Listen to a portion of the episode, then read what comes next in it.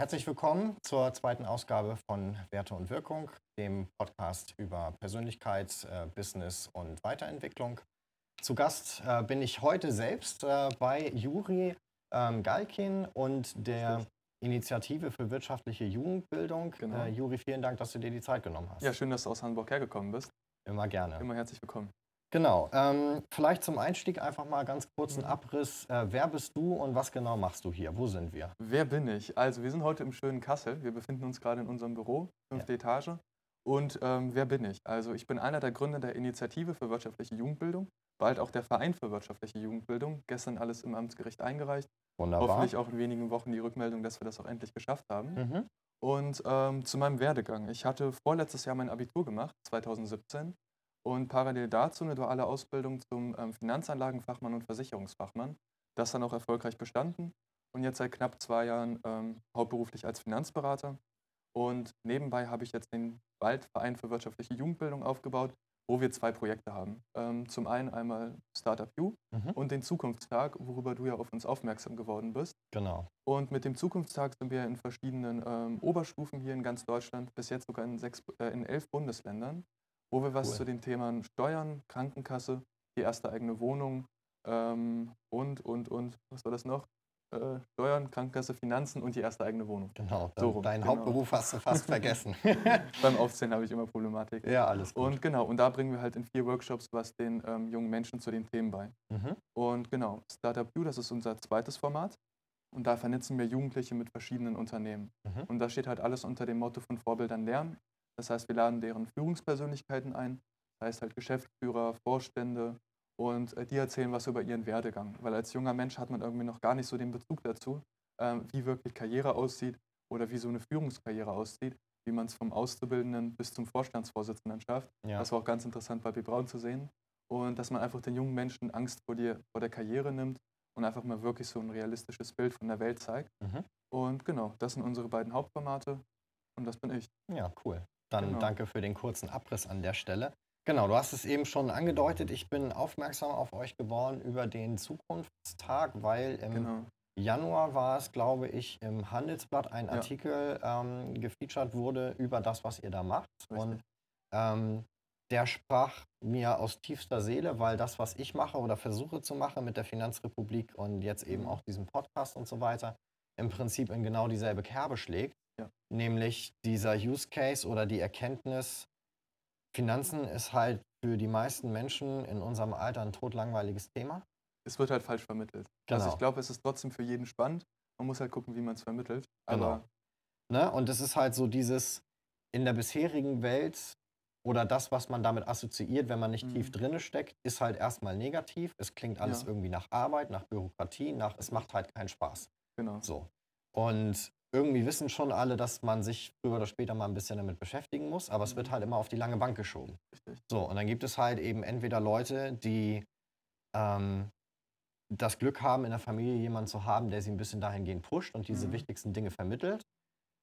Oder halt eben nicht. So, weil in der Schule kriegst du es in der Regel nicht. Genau. In der Uni kriegst du es sowieso schon mal nicht. Und das Elternhaus, also das ist immer auch die Kritik gegen uns ähm, übergesagt worden, dass irgendwie die Schulleiter meinen, ja, das ist doch Aufgabe vom Elternhaus. Ja. Ist auch irgendwie eine romantische Vorstellung, dass das das Elternhaus regeln kann. ja. Aber ich habe selber gesehen, ich komme aus einfachen Verhältnissen. Mhm. Lorenzo, der ist mein Partner, mit dem ich das Ganze mache, kommt auch aus einfachen Verhältnissen. Ist einfach nicht gegeben, dass uns irgendwie die Eltern mitgeben können, Ja. wie wirklich äh, die Finanzwelt aussieht, worauf man da zu achten hat. Dann die erste eigene Wohnung, ich weiß nicht, worauf ich da achten soll. Genau. Steuern schon gar nicht und die Krankenkasse Genau. wissen sie auch nicht. Genau. Und ich meine, es ist halt nicht, nichts gegen Schule, diese Projekte, sondern mit Schule. Ja. Es gibt so Projekttage wie die Grüne Woche Mhm. oder ähm, einen Sprachentag gab es damals bei uns. Mhm. Und ist halt auch alles schön und auch wichtig. Aber wenn man schon die Möglichkeit hat, ganz viele Jugendliche in einem Raum zu versammeln, dann kann man ja gerade da sowas anbieten wie den Zukunftstag, wo man in vier Crashkursen alles mitnimmt. Genau. Und wir hatten bis jetzt noch nicht die irgendwie ähm, die Resonanz, dass gesagt wurde, das kann ich gar nicht für mein Leben gebrauchen. Ja. Und deshalb auch die ganze Initiative. Ja. Richtig. Genau, und das war im Prinzip auch so der, der O-Ton in diesem Artikel im Mhm. Handelsblatt, der dann halt sagte, es ist jetzt schon so weit gekommen, dass die Abiturienten sich selber drum kümmern müssen, weil es halt von der Schule nicht vermittelt wird. Genau. Und das war für mich so, das kann ja wohl nicht wahr sein, dass in diesem Land es so weit gekommen ist, dass die Schüler selber sagen müssen, bitte bringt uns das bei, Mhm. was wir für unser Leben brauchen, wenn wir hier mit der Schule fertig sind. Und dementsprechend war ich halt sehr begeistert davon zu lesen, dass, Mhm. äh, dass ihr das macht und habe ähm, dich dann rausgesucht über Facebook und angeschrieben und gesagt, ich mache quasi das Gleiche, lass mal irgendwie was machen. Und Mhm. genau, jetzt sitzen wir hier. Ja, aber Ähm, schön, dass es auch geklappt hat. Auf jeden Fall. Das war auch richtig schön mit dem Handelsblattartikel, weil wir sind im Wirtschaftsclub Mhm. und da sind wir halt auch ähm, gelegentlich bei Veranstaltungen und irgendwann mal haben wir den Thomas Thumar kennengelernt. Mhm. Das ist der stellvertretende Chefredakteur. Mhm. Haben ihm vom Zukunftstag gepitcht, damals noch gar keinen Case gehabt, Okay. sondern nur von der Idee erzählt und er meinte, wenn es mal weit genug ist, schick mir eine Mail. Ja, Dann hat es auch geil. fast eine Dreivierteljahr gedauert, bis wir das machen konnten. Mhm. Und dann am 17. Januar war es soweit. Da Mhm. hatten wir den ersten Zukunftstag Mhm. hier an der Albert-Schweitzer-Schule in Kassel. Mhm. Und darüber hinaus dann den Artikel gehabt im Internet, waren auch echt oft geklickt. Und du kamst dann an und auch ganz viele andere Schulen, Schüler, ähm, die dann den Zukunftstag wollen. Und bis jetzt sind halt elf, in elf Bundesländern geplant. Und das Ziel ist, es, dass wir dieses Jahr alle Bundesländer voll bekommen. Und dann wäre das auf jeden Fall schon mal ein guter Schritt in die richtige Richtung. Wie viele habt ihr jetzt bisher gemacht? insgesamt? Zukunftstage? Ja. Äh, ein bisschen mehr als zehn. Elf, elf Zukunftstage sind es. Und genau. Cool. Und viele sind noch in Planung. Der Mhm. nächste ist in zwei Wochen äh, Mhm. an der Lichtenberg-Schule. Okay. Das ist hier in Kassel eine Schule. Mhm. Und genau. Nice. Und sind das dann jetzt, also äh, ich nehme die, ich nehm die Frage jetzt schon mal ein bisschen vorweg, aber sind das Gerne. dann, weil du es gerade auch so angedeutet hast, Mhm. eher Schüler, die sagen, ich habe das gelesen, kannst du nicht mal mit meiner Schule sprechen, wir hätten das auch gerne? Mhm. Oder sind es tatsächlich Lehrer oder Rektoren, die sagen, wir haben gehört, ihr macht da was, wäre cool für uns, auch publicity-mäßig, wenn ihr mal vorbeikommt? Also ich hatte jetzt, ähm, bis jetzt waren es eigentlich nur Schüler, also nur von innen. Also nur die Schüler kamen bis jetzt auf uns zu. Mhm. Wir hatten einen Lehrer, der auf uns zukam. Das ist auch hier aus Kassel. Mhm. Ähm, aber ansonsten waren es wirklich nur Schüler, die auf uns zukamen. Und der Lehrer, mit der, der auf uns zukam, der hat jetzt in Form vom Berufsinformationstag auch einen Workshop, Mhm. aber da geht es nur zum Thema Finanzen. Mhm. Das heißt, wir übernehmen dann eine Klasse, wo wir was zum Thema Finanzen, da so einen Crashkurs geben. Und ansonsten kamen wirklich nur die Schüler auf uns zu. Okay. Und, aber es ist eigentlich schon eine interessante Frage, warum wirklich noch gar kein Lehrer oder gar kein Rektor auf uns ähm, aufmerksam geworden ist. Entweder weil wir nicht genug Werbung in der Zielgruppe von denen gemacht haben, oder es hat andere Gründe. Aber Ja, schon interessant. Möglicher, so genau. Möglicherweise hat es äh, andere Gründe. Man will ja dann auch oftmals, wenn Dinge neu sind, erstmal ein bisschen beobachten, Mhm. ähm, wie viel Substanz dahinter steckt und was nur heiße Luft ist, sag ich jetzt mal. Ähm, ne? Also kann ja auch sein, dass es einfach noch ein bisschen beobachtet wird und wenn ihr dann eure 10, Richtig. 20 Dinger da fertig gemacht habt, dann kann man mal Ja. gucken. Könnte ich mir auch gut vorstellen und natürlich ohne jetzt doch. irgendjemandem was unterstellen zu wollen. Der Klassiker ja, brauchen wir eh nicht, weil wir, unser, wir machen das ja alles total toll. Also was ich auch verstehen kann, Schulleiter haben halt eine extrem große ähm, Menge an Anfragen für Projekttage. Klar. Das hat uns mal ein Schulleiter gezeigt. Also während wir da in dem Termin saßen, hat er zwei Anfragen für irgendwelche Projekte bekommen. Also da kann ich verstehen, dass auch ein Schulleiter nicht irgendwie selber auf die Suche geht, Geht, irgendwie Projekte sich zu suchen. Auf jeden Fall. Deshalb ähm, kann ich es auch verstehen, aber trotzdem, Lehrer haben wahrscheinlich trotzdem die Möglichkeit, irgendwie auf uns aufmerksam zu werden. Ja. Aber dass da noch keine Anfrage kam, ist schon interessant. Es gibt ja mittlerweile auch immer mehr Menschen aus sämtlichen Kategorien, auch und gerade Lehrer, die sagen, Mhm. Wirtschaft sollte ein Fach sein. Ja. Und zwar nicht nur in den beruflich bildenden Gymnasien der. Oberstufe, die das halt als Zweig anbieten, Mhm. sondern grundlegend. Das Ja. ist richtig, ja. Also ich hatte, zum, ähm, hatte das Glück, dass ich an einer Oberstufe war, wo wirklich Wirtschaft gelehrt wurde. War eine Wirtschaftsschule. Aber bis zur Mittelstufe hin, also bis zur Oberstufe hin besser gesagt, hatte ich halt gar keine Wirtschaft. Mhm. Und das fehlt halt auch den Leuten. Genau. Weil wenn man die Wirtschaft versteht, dann schaffst du es auch auf das reale Leben, komplexe Dinge zu verstehen. Also projiziert auf das reale Leben. Wenn man, das, wenn man da viel früher ansetzen würde, würde, glaube ich, die Gesellschaft ganz anders aussehen. Sehe ich auch so. Also da ist natürlich dann immer die Frage, wie wägt man das ab, weil dann musst du wieder Unterricht irgendwo anders wegnehmen und das ist dann halt immer schwierig, weil du kannst ja auch nicht Mhm. den Tag immer weiter vollhauen. Ähm, äh, so und ähm, genau, bei, bei, mir- bei mir war es genauso. Ich habe Realschule gemacht, bin dann zu einem Mhm. berufsbildenden Gymnasium gegangen, das verschiedene Zweige hatte, so der Ja. Klassiker Gesundheit und Technik und Wirtschaft. Mhm. Und habe dann Wirtschaft gemacht, weil ich technisch äh, so unbegabt bin, dass du es nicht erleben willst. Aber das ist ein Kenn anderes. Thema. ähm, genau, und das, also da habe ich dann VWL als, äh, als Leistungskurs gehabt und Okay. dann BWL und, und Rechtslehre als Nebenfächer in dem Profil. Ach krass.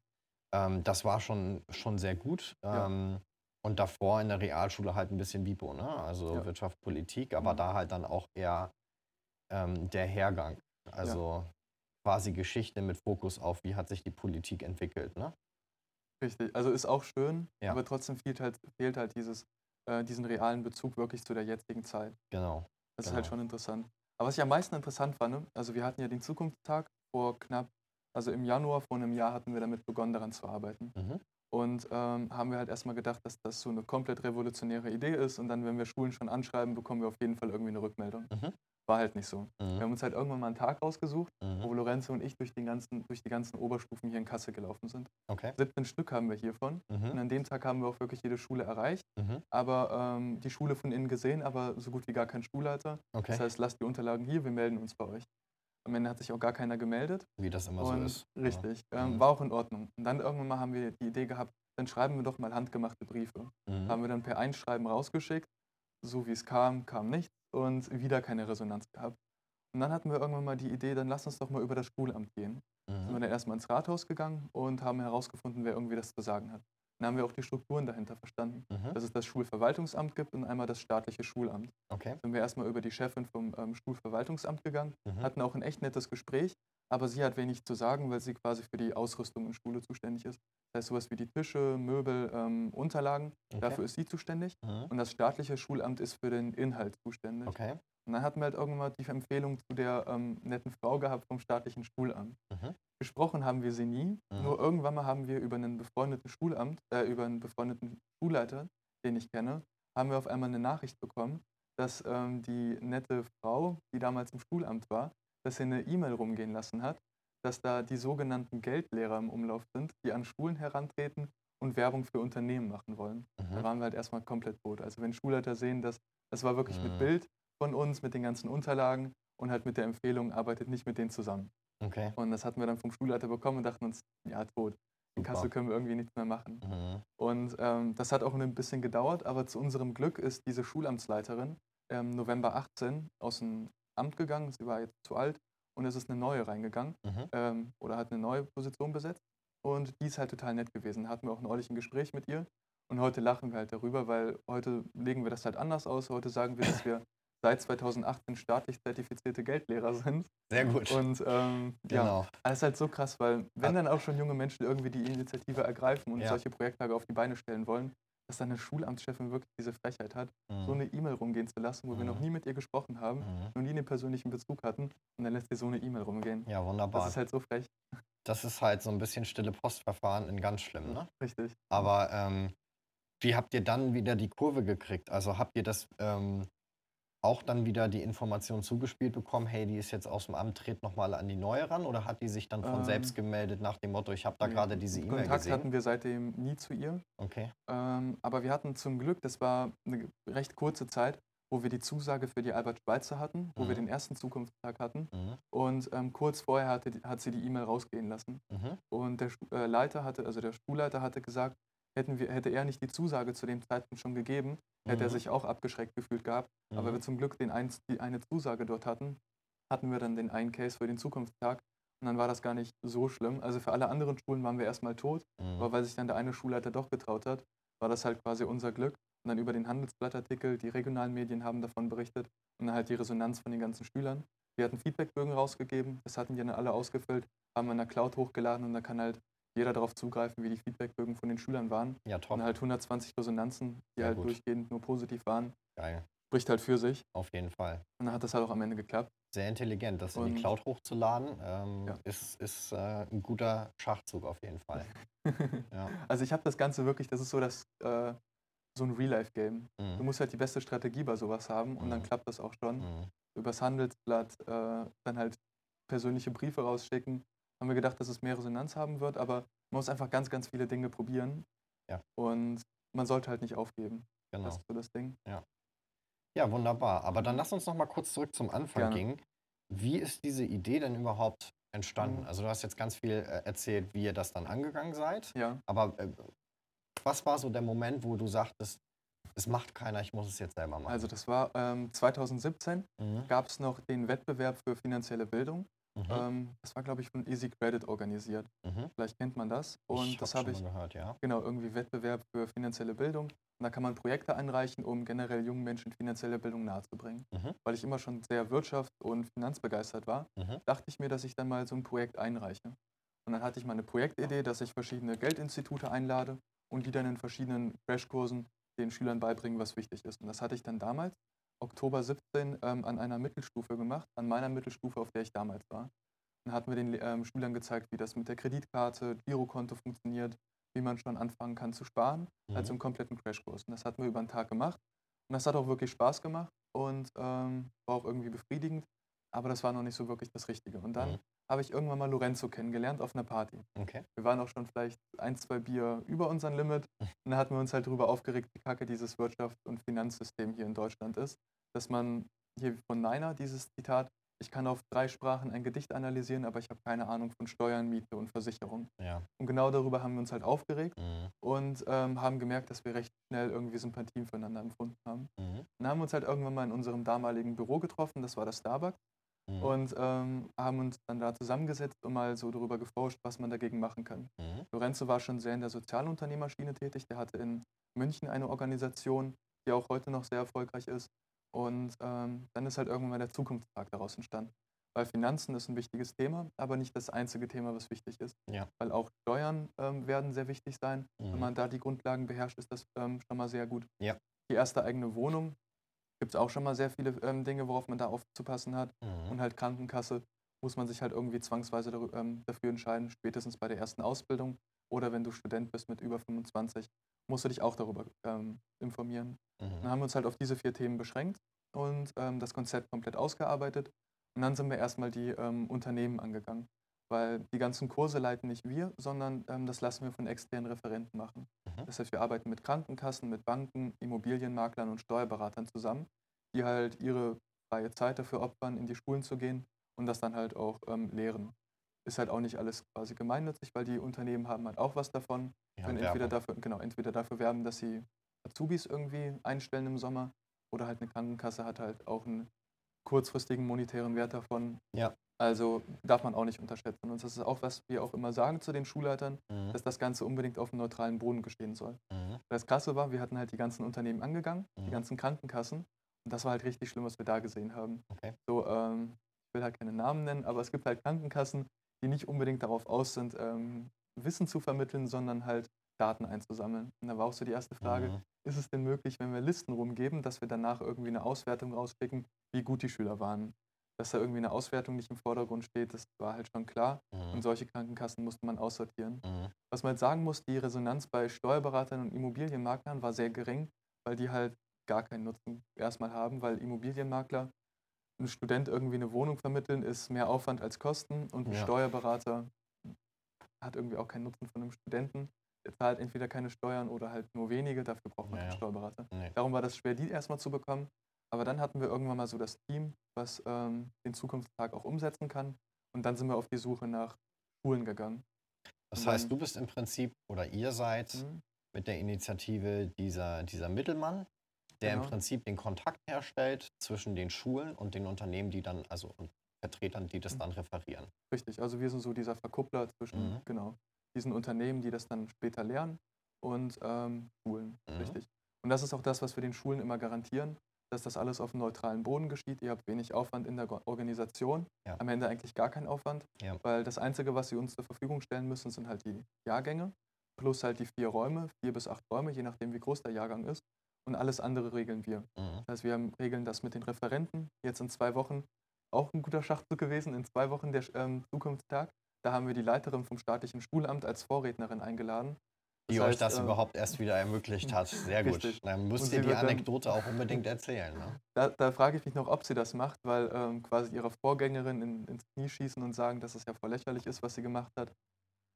Weiß ich nicht, ob sie Bock auf den Stress hat, würde uns freuen, ähm, aber muss sie am Ende auch nicht. Also wenn sie als Person dasteht, sagt, wie toll sie so eine Initiative findet, wie wichtig Ja. so eine Initiative Klar. ist, haben wir halt auf allen Bahnen gewonnen. Ja. Deshalb, ähm, genau. Und dann wird Mhm. sie halt auch reden und wir nehmen halt alle Organisationen ab. Vorredner haben wir organisiert, Ablauf ähm, ist organisiert, selbst ähm, Mittagessen für die ähm, Referenten haben wir organisiert. Mhm. Ähm, die ganzen Pläne sind ausgedruckt. Und wir sind jetzt gerade dabei, die ganzen ähm, Präsentationen zu standardisieren, weil wenn man das Ganze skalieren will auf ganz Deutschland, können wir nicht jedes Mal irgendwie eine neue Präsentation ausarbeiten oder die Mhm. Unternehmen eine neue Präsentation ausarbeiten lassen. Ja. Deshalb sind wir jetzt dabei, das Ganze zu standardisieren, dass wir Mhm. immer wieder dieselbe Präsentation haben, auch immer wieder anpassen, aber dass wir da halt vier Präsentationen haben, die immer wieder das gleiche lernen, äh, lehren und genau. Und das ist das, was wir machen. Cool. Auf jeden Fall eine Richtig. super Aktion. Ähm, weißt du ja, ich bin sehr begeistert von Mhm. der Initiative und wünsche euch da noch viel Erfolg. Ihr seid ja, Ja, gerade erst in, in, in, dem, in dem Anfang. Ähm, und vielleicht sitzen wir dann in ein paar Jahren nochmal zusammen und können darauf zurückblicken, wie sich das alles entwickelt Das wäre schön. hat. Also wenn wir irgendwann mal so ein Institut daraus machen könnten, Mhm. dass wir irgendwie dafür zuständig sind, ähm, gerade solche Themen zu vermitteln und das dann halt ganz deutschlandweit, so durch Deutschland reisen, tausende Schüler irgendwie das Leben damit zu verändern. Ja. Also ich meine, bis jetzt haben wir schon tausenden Schülern irgendwie es ermöglicht, so diese, in diesen vier Themen so einen Crashkurs zu geben. Ja. Und dann haben die halt so ein Fundament an Wissen. Und das ist auch das, was wir sagen. Wir schaffen es nicht, Experten daraus zu machen. Aber wenn du dann irgendwann beim Finanzberater sitzt und schon weißt, wie ein Investmentfonds funktioniert und dass halt bestimmte Produkte gar nicht so gut für den Deutschen sind, dann ist es halt schon alles. Also wenn man so ein Fundament hat, schon mal einen kritischeren Blick auf ein Thema weg, ähm, werfen kann, dann ist es halt schon alles. Ja. Und das ist halt auch kostenlos für die Schulen. Mhm. Also das Einzige, wenn wir halt ähm, eine weite Anreise haben, lassen wir uns die Anfahrt bezahlen. Ähm, entweder halt über ein Pauschalgeld oder halt über Bahntickets. Und ansonsten ist halt die ganze Organisation gratis. Und Voll gut. genau, spart sich am Ende die Schule auch irgendwie Personal. Ja. Weil wenn sie dann für den ganzen Jahrgang die Lehrer freistellen kann, Ja. wo wir dann halt quasi Lehrer spielen, wo wir nicht bezahlt werden, spart sich ja die Schule auch Geld. Ja. Also Win-Win-Win. Win-win-win, genau. Das ist Richtig, immer der alle. beste Case. Ne? Also das ist generell auch äh, immer so ein, ich will nicht sagen Problem, aber immer noch so eine Denkweise, dass man immer davon ausgeht, äh, dass bei einem Deal es einen Ver Verlierer und einen Gewinner geben muss. Und das ist Richtig, halt nicht so. Die besten Deals genau. sind halt die, wo alle gewinnen. Und, ähm, Also ich meine, langfristig haben wir auch davon. Also ich weiß nicht, wo mein Weg hingeht, aber ich kann jetzt in meinem Lebenslauf sagen, bis jetzt elf Zukunftstage gemacht und Ende des Jahres hoffentlich in, 60, Bu- äh, in 16 Bundesländern. Und bei irgendeiner Bewerbung, bei irgendeinem Unternehmen wird mir das auf jeden Fall weiterhelfen. auf jeden Fall, ja. Das heißt, wenn ich jetzt kurzfristig keinen monetären Zweck daraus habe, werde ich langfristig irgendwie davon profitieren können. Ja. Deshalb, ähm, genau. Ne?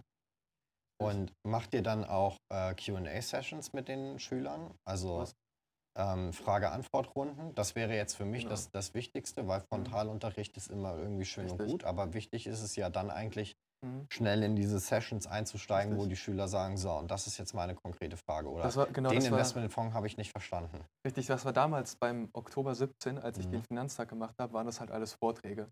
Mhm. Und 9., 10. Klasse schläfert halt extrem ein und Oberstufe ist nicht nur eingeschläfert, sondern wird dann halt auch sehr unruhig. Mhm. Deshalb haben wir das in Workshops umgebaut. Mhm. Und zum Beispiel bei Krankenkasse haben wir das jetzt so gemacht, dass ähm, wir sechs Krankenkassen erfunden haben und nach Namen benannt haben. Das heißt einmal die blaue, grüne, gelbe Krankenkasse. Ja.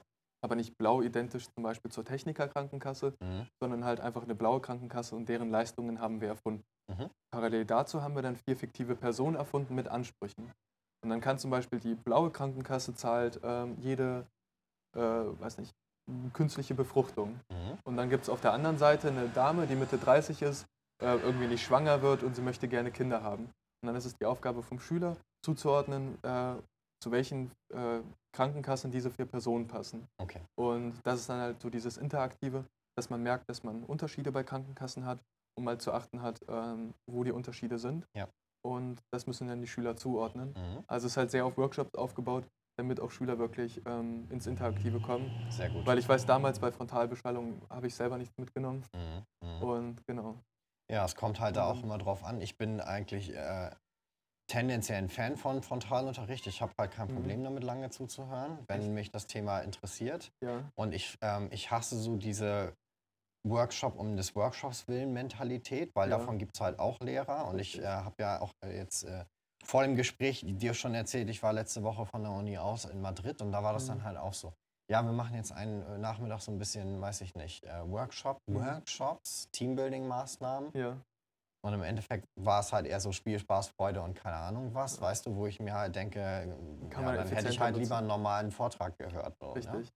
Zeit kann man Ähm, effizienter nutzen. Genau, kommt Aber halt immer drauf an. Aber klar, wenn es gut gemacht ist, dann, dann, Mhm. äh, dann auf jeden Fall. Und in meinem Unternehmen ist es auch so, in den Projektterminen, die ich jetzt habe, zu dem Projekt, das ich begleite, arbeiten wir auch nur in Workshop-Formaten und Ja. haben dann Leute von uns und Leute aus den beteiligten Unternehmen. Und Ja. dann gibt es eben eine Agenda, aber viel auch Arbeiten, ähm, Mhm. wo, weil im, im Endeffekt geht es dann darum, dass der Kunde sich die Lösung selber entwickelt und wir ihm Ja, ja, nur bei der. Methodik helfen, da hinzukommen. Ne? Das ist halt auch zum Beispiel beim Thema Finanzen, ähm, ist ein Thema Investmentfonds. Dass Leute ähm, verstehen, wie so wirklich ein Investmentfonds funktioniert. Klingt aber erstmal komplex. Und es gibt hier in Kassel eine Bank, ähm, die ist auch recht groß. Mit der haben wir am Anfang zusammenarbeiten wollen. Mhm. Aber wir hatten halt als Bedingung, dass die ähm, Investmentfonds Schülern verständlich vermitteln sollen. Mhm. Und ich glaube, wir hatten drei, vier Gespräche, Mhm. bis sie uns dann mal angerufen haben, gesagt, dass sie, uns, dass sie sich zurückziehen. Sie würden sich nicht äh, sicher damit fühlen und dann sind sie halt abgesprungen. Und das ist halt total krass, weil wir haben es jetzt mit ähm, einer anderen großen deutschen Bank geschafft. Vor, Ähm, vor allen Dingen ganz kurz, wenn ich ja. dich da unterbrechen darf. Also Gerne. wenn eine, wenn eine Bank sagt, wir fühlen uns nicht in der Lage, richtig. in fünf Sätzen zu erklären, wie ein Investmentfonds funktioniert, verkaufen Ja. es aber jeden Tag. Das ist halt, Also das also das ist sagt doch alles richtig über diese Bank. Richtig. Ja. Ich will ja keine Namen nennen, trotzdem, Ja, Ähm, das sagt alles über diese Bank aus. Zum Glück bin ich kein Kunde bei der Bank. Und Aber leider ist es halt auch nicht die einzige Bank, ne? weil dieses Problem findest du überall. Und Ja. ich habe ja nun selber lange in Banken gearbeitet. Wenn du da Leute fragst, oder auch selber aus der Ausbildungszeit, aus der Berufsschule, dann auch später im Studium, es wird halt unnötig verkompliziert. Ne? Dabei Ist ist, ja es halt so, so einfach. richtig. Und was ich meinen Freunden dann immer gesagt habe, ist, wenn du diese Dinge verstehen willst, guck die DK-Erklärfilme. Kennst du die DK-Erklärfilme? nee, Das ähm, äh, sind äh, kurze YouTube-Videos, also Mhm. einfach DK-Erklärfilm bei YouTube eingeben und dann kommen die da alle. Werbung. Und die, genau, die, die gehen alle so 60 bis maximal 90 Sekunden Okay. und erklären solche Dinge in so animierten Kurzfilmdingern. Wie funktioniert ein Investmentfonds? Was ist der Mhm. Unterschied zwischen einem aktiv und gemanagten, äh, aktiv und passiv Passiv gemanagten? Was ist äh, zum Beispiel der Cost-Average-Effekt? Sehr gut. Ne? Und all solche Sachen in 60 Ja. Sekunden. Und es ist halt so für.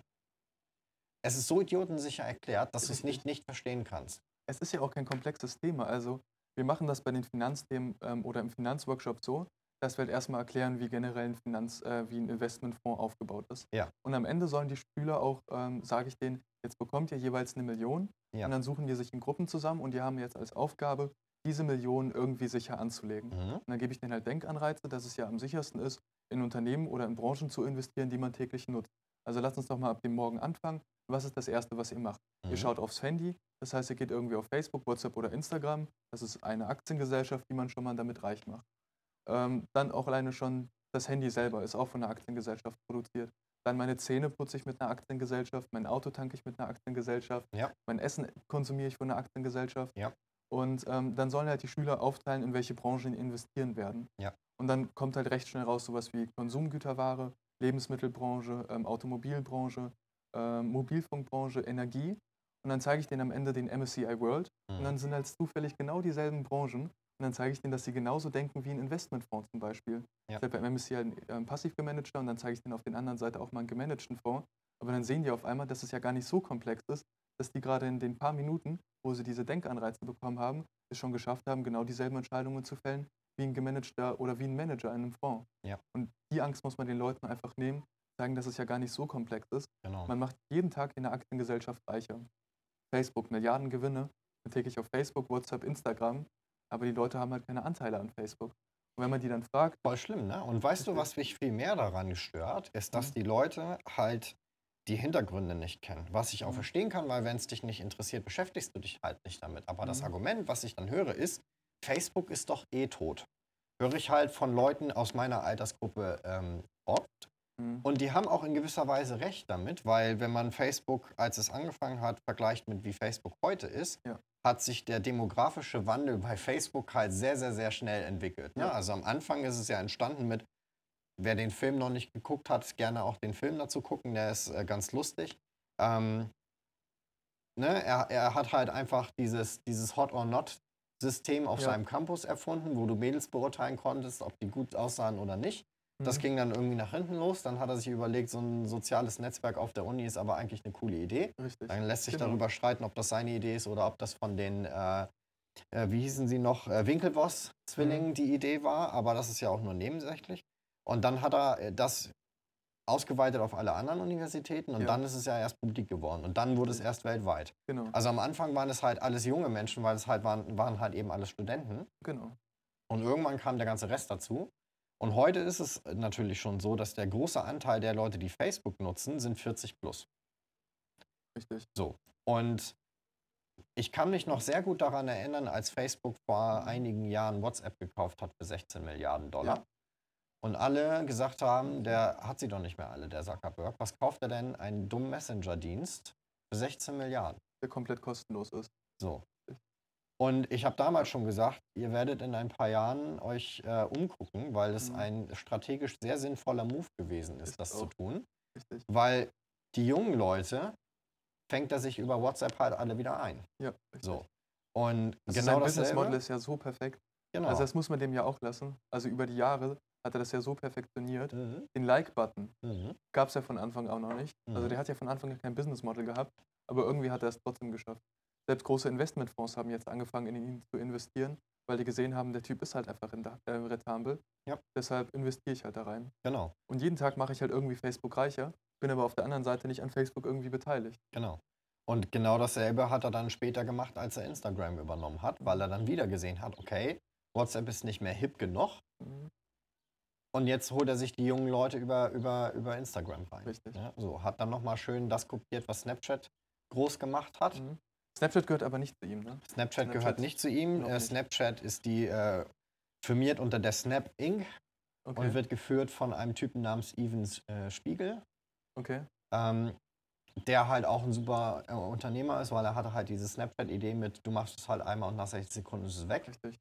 Und du hast Videos und tralala. Und als äh, Instagram das übernommen hat, war Snapchat, seitdem ist Snapchat auf dem absteigenden Ast. Echt? Ähm, ich, ich sehe Snapchat in Benutzung bei der Generation meines Bruders, der 17 ja, ist. Ja, genau. Ähm, ne, das klassische Generation Z. Mhm. Noch darunter ist dann jetzt eher schon wieder TikTok das Thema. TikTok, boah, das ist auch so krank. Genau. Ähm, ich auch und nicht. Aber was halt, was halt Ethan Spiegel äh, nicht gemacht hat, war sich halt eben rechtzeitig auf diese Trends anzupassen, so wie Mhm. Mark Zuckerberg das gemacht hat. Und ganz ehrlich, wenn du eine, eine Aktionärspressekonferenz, eine Hauptversammlung hältst, die du dann über einen Skype-Call machst und nach 90 Sekunden ist die Konferenz wieder zu Ende, weil du hast ja die Quartalszahlen aufgesagt und hast deinen Aktionären dann gesagt, für Fragen habe ich keine Zeit und auch keinen Bock drauf, dann musst du dich halt nicht wundern, wenn die Leute ihre Anteile verkaufen. Das war so. Das war so, ja. Ja, okay, gut. Also es gibt Dinge, da- kann man schon eigentlich im Vornherein wissen, dass die falsch sind. Ja, Sollte er wissen, dass es genau dazu zählt. Genau, aber ne, das ist so ein bisschen die Story dabei. Aber genau. Ähm, hast, hast, du, hast du genau recht mit. Also jeder ist irgendwie in dem Facebook-Konzern Mhm. unterwegs, bewegt sich in dieser Welt und das ist, worauf ich hinaus wollte. Die. Viele Leute wissen einfach nicht, dass WhatsApp und Instagram auch zu Facebook gehören. Oder Oculus Rift, um nochmal ein anderes Unternehmen zu, Mhm. ähm, zu nennen, die ja die VR-Brillen machen und die Ja. ersten Mal, die da groß VR-Brillen rausgebracht haben äh, für die Gaming-Welt, hat Facebook auch gekauft, weil er genau Ja. Schon damals wusste, VR ist mindestens noch 10, 15 Jahre vom Massenmarkt entfernt, aber ich Mhm. kaufe mir jetzt für relativ wenig Geld das Unternehmen Ja. und habe dann schon mal das technologische Wissen im Haus. Ob Richtig. mein Unternehmen dann das ist, das die beste VR-Brille entwickelt, das sei dann mal dahingestellt, aber ich weiß zumindest, worauf ich mich einstellen muss. Richtig. Genau. Aber das muss man halt auch den Leuten wiederum zeigen. Also, Genau. dass, dass solche Unternehmen halt auch irgendwie rentabel sind, Ja. dass Aktien gar nicht so schlimm sind. Und auch wenn sie mal volatil sind, dass ja gerade das auch das Gute ist, Ja. weil dann kann ich auch mal günstig einkaufen. Ja. Und die Leute oder die jungen Menschen wissen einfach noch nicht, wie wirklich ein Investmentfonds funktioniert. Darum war das auch immer mein Anspruch, dass ich in jedem Zukunftstag den Leuten verständlich vermittle, wie ein Investmentfonds funktioniert. Ja. Weil wenn man sich mal anschaut, wie die Aktienquote hier in Deutschland ist und dann auf der 16 anderen. Richtig. Und auf Mhm. der anderen Seite mal in Amerika schaut, wie die Aktienquote ist, dann, dann bekommt man halt Gänsehaut. Ja. Also die Leute investieren halt lieber in garantiert in 0,1 Prozent, statt irgendwie die Option langfristig zu haben, deutlich viel mehr Gewinn zu machen.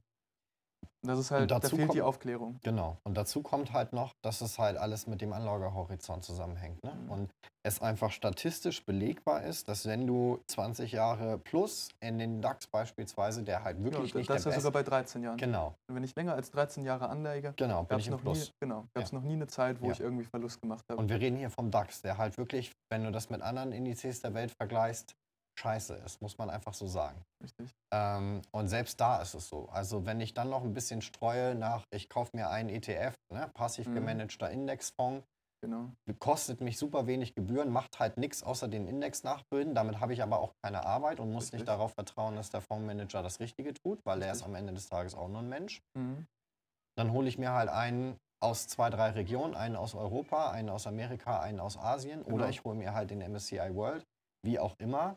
Ja. Ähm, und dann bin ich schon ganz gut dabei. Und dann lasse ich es halt liegen und kann mir relativ sicher sein, in 20 Jahren wird es besser aussehen als vorher. Mhm.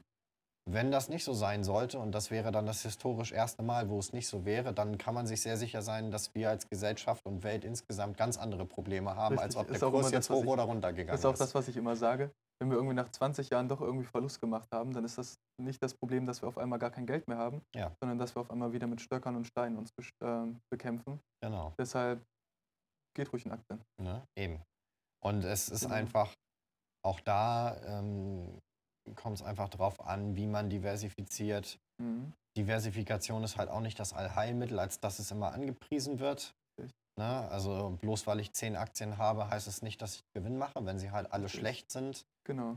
dann bringt es mir auch nichts. Richtig, aber die Wahrscheinlichkeit wird höher, dass ich eines Genau. äh, in diesen 10 Aktien ein Unternehmen habe, was doch mal gut läuft. Genau. Und wenn ich dann auf einmal in 10 Fonds gestreut habe, habe ich ja dann so viele Unternehmen unter mir, dass es irgendwie doch laufen muss. Da muss ich Genau. halt darauf achten, was für Fonds das sind. Genau. Ähm, aber ja, Ja. richtig. Ähm, genau, und für alle Leute, die dann so ein bisschen ähm, ja, ein Gefühl dafür äh, entwickelt haben, vielleicht doch Mhm. ein bisschen Spaß entwickeln, weil ich kenne viele Leute, die sagen, "Mm, mm, nee, will ich nicht und tralala. Und dann haben sie es einmal gemacht, Ja. dann sehen sie, cool, es bringt mir tatsächlich Prozente. Ja. Und dann haben sie auf einmal selber irgendwie Bock und investieren sich äh, also selber noch ein bisschen mehr Zeit rein und beschäftigen sich Richtig. damit. Bestes Beispiel ist meine eigene Oma. Echt? Ja, ähm, die äh, Mitte 60 ist und eigentlich auch nie was damit, am, also nicht viel damit am Hut hatte. Immer, Mhm. die war schon recht pleatsch, so nach dem Motto, hat das alles verstanden, wie das irgendwie funktioniert, aber selber nie Aktionäre gewesen. Und so, ne? Okay. und ich habe seit 2015 ein eigenes Wikifolio. Mhm. Wikifolio ist eine Social Trading Plattform, also ein Startup aus Österreich, ähm, wo sich derjenige mal gedacht hat, ich möchte eigentlich das, das Trading ein bisschen als ähm, in die breitere Masse tragen. Eigentlich genau Ja. derselbe Ansatz, indem ich aber sage, ich ähm, lasse das nicht nur Fondsmanager machen, sondern ich mache jeden zum potenziellen Fondsmanager Okay. indem ich eine Plattform schaffe, auf dem Leute, die sich damit auskennen und die daran Spaß haben, ihre eigenen Strategien in einem Musterdepot okay. publizieren. Ja. Und die anderen, die Nutzer, die sich halt sagen, äh, kein Bock, aber irgendwie will ich halt doch ein bisschen mehr als das Tagesgeld haben, Ja. die können sich halt angucken, was machen die Leute und dann in diese Wikifolios investieren. Sehr cool. So, und dam- also Wikifolio war eine der ersten Trading-Plattformen und zählt Mhm. auch zu den drei bekannten in deutschsprachigen Ja. Raum. Es gibt noch eToro, die sind weltweit aktiv und es gibt Iondo, das sind so die drei Ja. großen dann. Ähm, Iondo und eToro sind halt, äh, die laufen über ungehebelte CFD-Kontrakte. Mhm. Äh, es geht jetzt schon wieder zu tief in die Materie, was Mhm. das genau ist, aber CFDs sind halt ziemlich spekulativ. Ja, also dieses Daytrading. Genau, also ähm, und bei Wikifolio ist es halt so, dass es über Zertifikate läuft. Ne? Also der, Okay. der Partner ist Lang und Schwarz. Lang und Schwarz ist ein, ist ein Emissionshaus, das Mhm. Wertpapiere emittiert. Und man. jede große Bank ähm, arbeitet mit Lang und Schwarz eigentlich zusammen. Und du gehst also auf Wikifolio, registrierst dich, sagst, ich bin Trader, ich habe eine Idee. Und dann hast du dein Musterdepot und dann hast du einen Startgeldwert, den kannst du selber in ein paar Stufen festlegen. Mhm. Äh, die meisten nehmen 100.000, weil das ist halt einfach zu rechnen. Ähm, und dann sagst du, okay, ich habe jetzt virtuelles Kapital in Höhe von 100.000. Ja. Meine Strategie ist das und das. Also du musst eine Strategie tatsächlich runterschreiben. Das ist cool. Die wird auch ja. gemonitort von Wikifolio dann. Ja. Und du bist natürlich dazu angehalten, deine eigene Strategie einzuhalten. Ne? Ist klar. Solange. Und dann kannst du das ähm, in eine Testphase schicken. Dann Mhm. ist es halt publiziert. Andere Leute können es sehen, aber du kannst noch kein Geld da rein investieren. Ja. Ne? Und in der Phase kannst du dich halt ausprobieren. Und mit diesem virtuellen Geld in diesem Musterdepot kaufst du dann die Aktien oder ähm, äh, Wertpapiere, Fonds, was auch immer du halt haben willst, in Ja. das Dings rein und hast dann damit deinen eigenen Fonds. So. Ja. Und jeder andere kann das halt sehen. Mhm. Also die Nutzer können es dann auch kommentieren, können es auch liken. Ja. Äh, und, aber auch jeder andere kann es einfach äh, angucken, weil die Mhm. Seite ist ja frei zugänglich. Ähm, und es ist, hat ein ganz anderes Level von Transparenz, weil die Nutzer zu jeder Zeit sehen können bei meinem Wikifolio, welche Werte ich drin habe, mit Ja. welch, äh, wie viel Prozent, wann ich das gekauft habe, wie viel Prozent Gewinn oder Verlust ich mit diesem Titel gerade habe.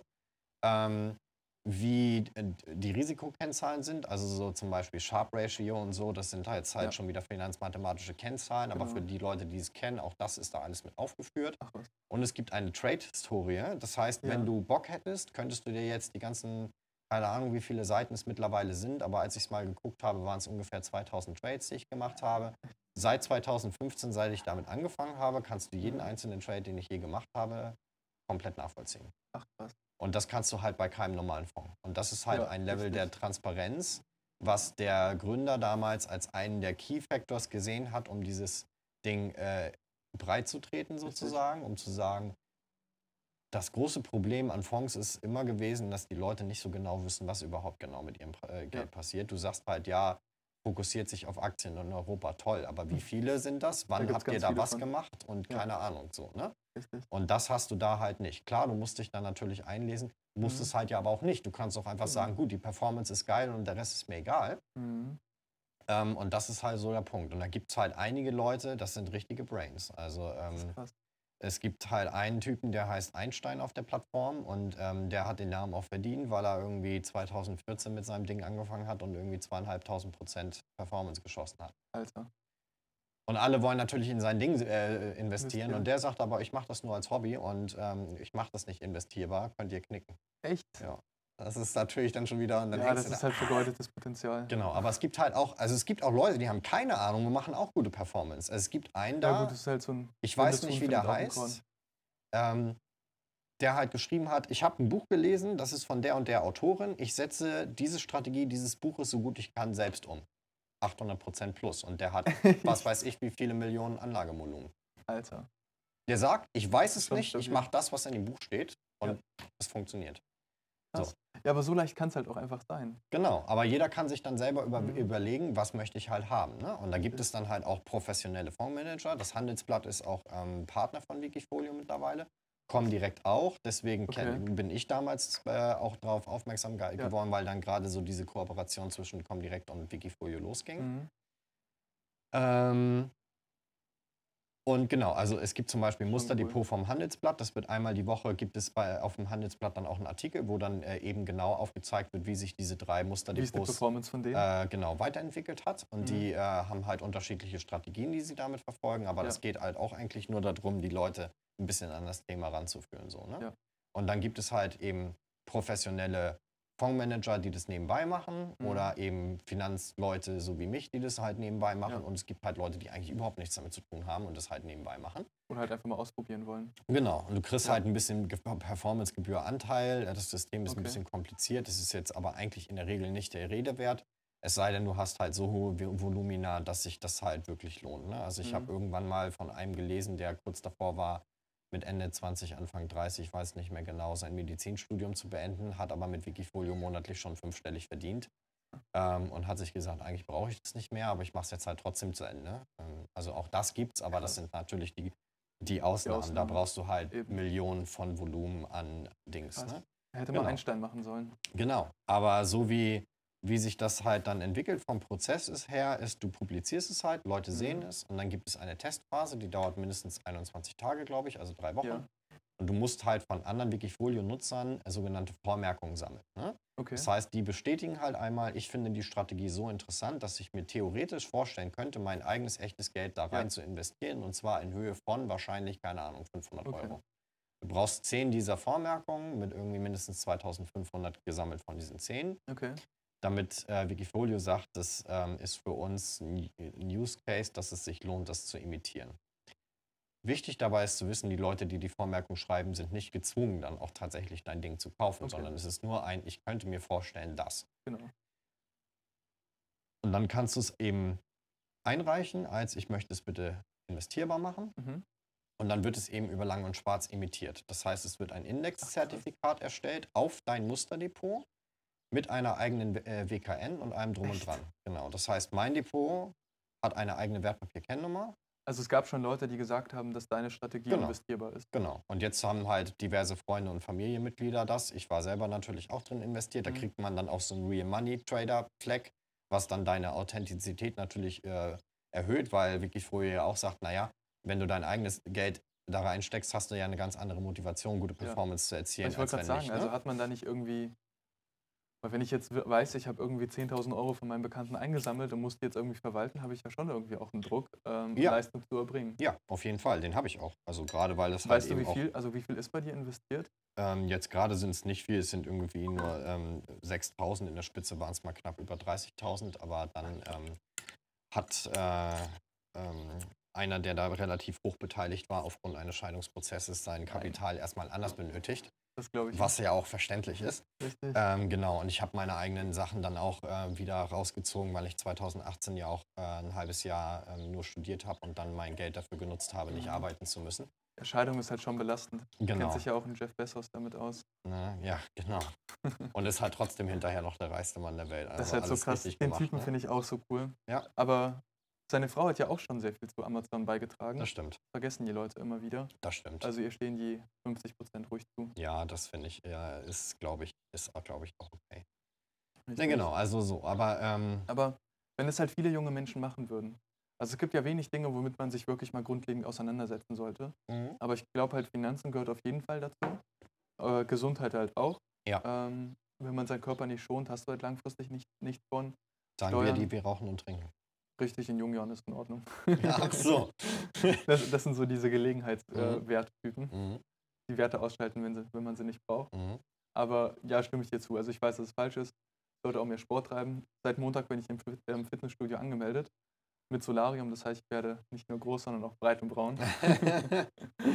ähm, genau, aber Finanzen gehört dazu, Gesundheit gehört dazu, Steuern, Immobilien und äh, Krankenkassen. Das sind halt alles Themen, die man gehört haben muss. Man Ja. muss kein Profi darin sein. Nee. Aber wenn man das, man bekommt in der Schule ja schon so viel mit. Ja. Und da kann ich halt diese Niner auf jeden Fall unterstützen. Wenn ich ein Gedicht auf drei Sprachen analysieren kann, dann sollte ich doch auch wissen, wie das mit Miete, Steuern und Versicherung aussieht. Und es ist ja noch nicht mal mehr kompliziert. Also ein Tag, ein Jahrgang, ein Workshop Ja. und das war's. Genau. Das, äh, also das ist genau, glaube ich, der, der Use Case, der da wichtig ist, dass es einfach mit relativ wenig Zeitcommitment einfach schon sehr viel äh, geben kann. Das ist dieses 80-20-Prinzip, Mhm. könnte man jetzt zu Rate Richtig. ziehen. Du hast 80% Ertrag mit 20% Wie war das? Aufwand. Vor knapp 200 Jahren hat er das mal aufgebracht. Genau. Und Kommen aber kommt jetzt erst eigentlich so richtig in der Businesswelt an. ist eigentlich schon traurig. Aber ähm, genau, dass es halt gar nicht die Forderung ist, man Mhm. braucht sofort irgendwie ein Schulfach und irgendwas anderes muss dafür weg oder hm und keine Ahnung. Also wenn man sich mal überlegt, wie viel Unterricht ausfällt oder man gibt mal Freistunden oder keine Ahnung, das ist viel mehr Zeit, die dabei drauf Also geht, wenn ich als wenn man einen Tag, auf ein Jahr, genau, als mal einen Tag zu investieren und sagen, wir holen uns da mal ein paar Leute und dann entweder ist es halt gut und wenn nicht, naja gut, meine Güte, ist es halt ein Tag gewesen. richtig. Richtig. Ne? Und das ist halt eben der Punkt, der daran halt einfach wichtig ist. Aber die Erkenntnis kommt. Also hier in Kassel sind wir gut dabei. Also wir haben 17 Oberstufen. Ende des Jahres wollen wir 10 haben. Uns fehlen noch zwei, dann sind wir bei der 10. Mhm. Ähm, Und es ist noch nicht mal ganz Jahresmitte. Ich wollte gerade sagen, das ist immer das Problem, wenn man sich Ziele setzt. Man sollte sie viel höher ansetzen. Weil wenn du im Mai bist und noch zwei Schulen brauchst, ist nicht mehr, also ist eigentlich schon cool. Also es Mhm. fühlt sich trotzdem gut an. Na klar. Darum ähm, ändern wir jetzt spontan das Ziel auf 17 von 17. Ja. Und selbst wenn wir nur 15 schaffen, dann ist das, glaube ich, schon genug. Ja. Ich bin gespannt, wirklich, wie es gegen Ende des Jahres aussieht. Weil wenn wir sagen können, dass wir mit unserem Verein, mit dem Zukunftstag in, in 16 Bundesländern waren, an Dutzenden von Schulen, ist das so ein befriedigendes Gefühl. Auf jeden Fall. Das äh, kann ich mir gut vorstellen. Und halt eben auch ein guter, ein guter Wertbeitrag. Ne? Und das ist Mhm. halt eben für mich eben auch das Thema, weil man es halt einfach, um da jetzt nochmal kurz auf das Wikifolio zurückzukommen, ich, Mhm. ich sehe halt eben das auch in meinem Freundeskreis immer wieder, dass Leute sagen, ich weiß, ich muss mich drum kümmern, ich will aber nicht. Mhm. Und ich traue es mir auch nicht zu, weil das geht nachher dann in komplexe Mathematik rein, Mhm. die ich, äh, das will ich einfach nicht. Ich will es aber auch nicht irgendeinem Bankberater Fuzzi geben, dem ich nicht vertraue. Ja. Also gebe ich es dir, weil mit dir bin ich äh, befreundet Genau. und ich weiß, dass du da kein Schindluder mit treibst. Mach mal. Mhm. So, wenn man so jemanden hat, ist es halt wunderbar. Oder du gehst halt einfach mit dem Grund zu so einer Plattform, dass du sagst, ich habe dieses Mehr an Transparenz Mhm. und das gibt mir die Sicherheit zu sagen, ich gebe dem das jetzt. Weil ich kann ja immer nachgucken, was er tut. Und wenn ich Genau. nicht mehr will, dann verkaufe ich halt. Aber das, also diese Annahme, dass, okay, ich vertraue dem Typen jetzt und den vertraue ich jetzt auch mein Geld an, Ja. die kann halt auch oft nach hinten losgehen. Klar. Und das sagen wir auch immer bei den ähm, Zukunftstagen. Auch wenn wir jetzt diese ähm, Experten gebrieft haben, Ja. die, die alles durchstanden haben und jetzt vor euch als Experten stehen, hinterfragt trotzdem deren Ausgaben. Ja. Weil es sind halt keine neutralen Personen, die Nee. bekommen das Geld von einem Arbeitgeber. Genau. Das heißt, sie müssen auch für einen Arbeitgeber ähm, arbeiten. und hinterfragt halt deren, deren Entscheidungen. Und deshalb würde ich halt nie raten, dass man irgendwie blind irgendwelchen anderen Leuten vertraut. Nee, das sollte Ähm, man auch nicht. Genau. Sollte man auch Weil nicht. Finanzen sind ja am Ende gar nicht so kompliziert. Also man braucht halt, das ist ja das, was Buffett sagt, er braucht keine hohe Mathematik, du brauchst halt einfach nur ein bisschen äh, klugen Menschenverstand. Genau. Und ich vergleiche das immer, kennst du das Unternehmen Pfizer? Mhm. Pfizer, die produzieren diese kleinen, tollen blauen Pillen. Mhm. Und ähm, wenn man weiß, dass die Gesellschaft älter wird und man auch auf der anderen Seite wiederum weiß, dass die Gesellschaft dadurch schlapper wird, macht es irgendwie Sinn, langfristig in Pfizer zu investieren. Klar. Und das sind dann solche Beispiele, die ich auch bringe. Das sind so, so Gedankengänge, die halt auch irgendwie ein junger Mensch haben können oder halt auch dasselbe wie mit äh, einem Investmentmanager, also ein Fondsmanager, hat ja auch so ähnliche Gedankengänge. Und das ist auch das, was die jungen Menschen bekommen sollen, dass die Welt nicht aus Komplexität besteht, sondern dass es manch oder sehr oft auch einfache Gedanken, Gedankengänge sind, die Ja. man haben sollte. Was- Und Was auch auf, aus meiner Sicht der große, das große Problem ist, dass nie erklärt wird, wie der Prozess einer, ich entwickle jetzt eine Investmentstrategie, ähm, wie dieser Prozess abläuft, das wird halt nicht erklärt, ne? sondern es wird maximal dann erklärt, und das machen die Bankberater, weil sie es dann müssen, Mhm. mindestens mal seit es Beratungsprotokolle gibt. Ja. Ne? Ähm, ich erkläre dir, wie ein Fonds funktioniert, warum er das tut, was er tut, spielt keine Rolle. Ja. Und da ist euer Ansatz schon genau gut. Wir erarbeiten Mhm. uns jetzt mal, und euer Ansatz ist ja dann eher ähm, so ein bisschen aus dem echten Leben gegriffen, was für die Zielgruppe sicherlich auch Sinn macht. Ähm, ich habe selber auch nochmal eine Weiterbildung, ein Zertifikat gemacht über das Institut für Trading und Portfolio Management, Cool. was äh, Online-Kurse und persönliches Mentoring anbietet Mhm. von ehemaligen Fondsmanagern. Also alle Leute, die da Ja. sind, sind gestandene Fondsmanager, Hedgefondsmanager und Trader gewesen bei sämtlichen Cool. Investmentbanken und Hedgefonds, die du dir halt so vorstellen kannst. Ja. Das sind halt richtig die Hardcore-Leute, die Mhm. dann halt meinen, mache ich halt auch entweder, weil ich diese Mission für mich sehe oder aus der, aus der eigentlichen Szene bin ich schon raus und ich mache das jetzt noch ein bisschen nebenbei. Ja. Die machen das nicht, weil die dein Geld brauchen. Die nehmen die Gebühr für den Kurs, um die ganzen Leute, die nicht 100% committed sind, rauszuhalten.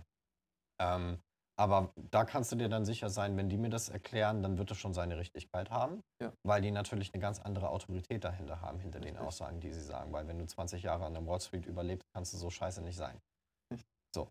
Ähm, und da war es halt so, dass da dann eben der Fokus drauf war, eben dieses Top-Down-System zu machen. Okay. Überleg dir erstmal, was hast du persönlich für eine Ansicht von der Welt? Ne? Also Mhm. gehst du davon aus, dass China weiter total performen wird oder ist vielleicht deine Meinung, Indien ist der nächste Markt, also das China 2.0, was auch immer. Ja. Und Europa geht sowieso den Bach runter und Amerika hält sich so irgendwo in der Mitte. Dann ist das ja schon eine Implikation, in welche Bereiche du mehr investieren solltest und in welche weniger. Genau. Vielleicht siehst du es ja auch ganz anders und sagst, wir haben bald die Vereinigten Staaten von Europa, natürlich unter deutscher Führung, Hust. Ähm, und ne, das ist, der, das Mhm. ist der Zukunftskontinent. Und je nachdem, wie du das dann halt beurteilst, kannst du dann ja schon ein Ja. bisschen ableiten, wo du halt investieren willst. Dann gehst du runter auf die Branchenebene, Mhm. dass du guckst, welche Ebene macht am meisten Sinn oder welche will ich zum Beispiel auch gar, gar nicht aus ethischen Gründen. Kann ja auch sein, dass du sagst, ich schließe Rüstungsunternehmen grundlegend aus, weil das will ich nicht supporten. Kann man machen. Ne? Und dann gucke ich von, von den paar Dingen, die ich mir da angeguckt habe, was performt gerade am besten und was halt nicht. Ja. Beziehungsweise auch, wie sind die äh, Verknüpfungen miteinander. Ne? Ist natürlich äh, auch, auch logisch, dass ja alles miteinander irgendwie zu tun hat. Wenn die Rohstoffpreise steigen, Mhm. dann ist ja klar, dass das Einfluss auf produzierendes Gewerbe hat, Genau. während Dienstleistungsunternehmen nur indirekt betroffen sind und wahrscheinlich weniger stark darauf reagieren. Genau. Ne? Also auch diese Abhängigkeiten zu verstehen ist wichtig. Ja.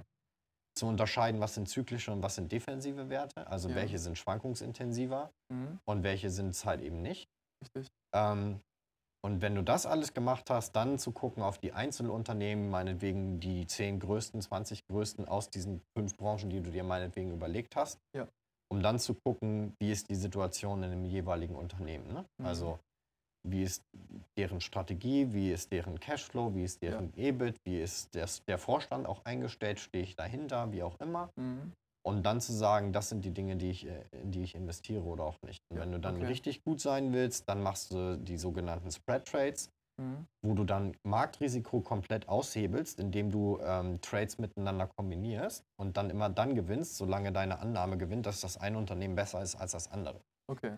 Also zum Beispiel könntest du sagen, ich trade long Amazon, weil ich Ja. sage, Amazon gewinnt immer, Genau. ist halt geil. Mhm. Und ich gehe short Walmart, weil ich sage, Onlinehandel ist besser als Einzelhandel, Amazon wird besser performen als Walmart.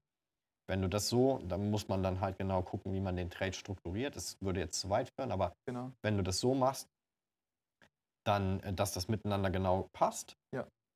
dann liegt dein Trade so lange im Gewinn, wie Amazon mehr Performance macht als Walmart. Krass. Damit hast du kein Marktrisiko. Richtig. Ja. Aber das will ich ja noch nicht mal mehr irgendwie den Leuten zutrauen, dass sie solche komplexen Dinge am Ende machen.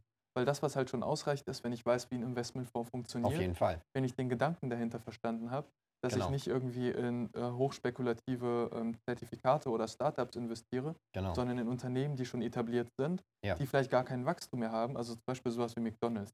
Mhm. Klar eröffnen die noch immer Filialen, Mhm. aber McDonalds ist halt schon so auf dieser Welt verbreitet, dass sie halt stetig ihre Dividenden abwerfen. Ja. Dasselbe mit Nestle, Coca-Cola, Procter Gamble, Johnson Johnson.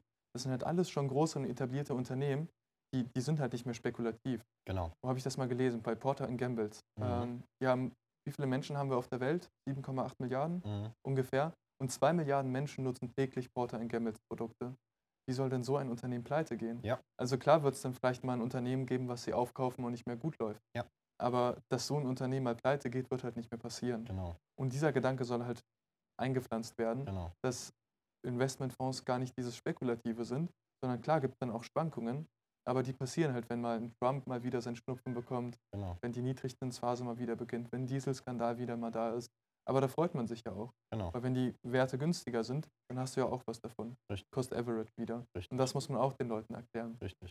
Und in 70 Minuten, wie wir die Workshops haben, ist es halt total realistisch, das den Leuten zu vermitteln. Auf jeden Fall. Und Das ist eine, genau, und darauf wollte ich halt eben auch hinaus, dass halt Mhm. immer so im Prinzip von unten angefangen wird.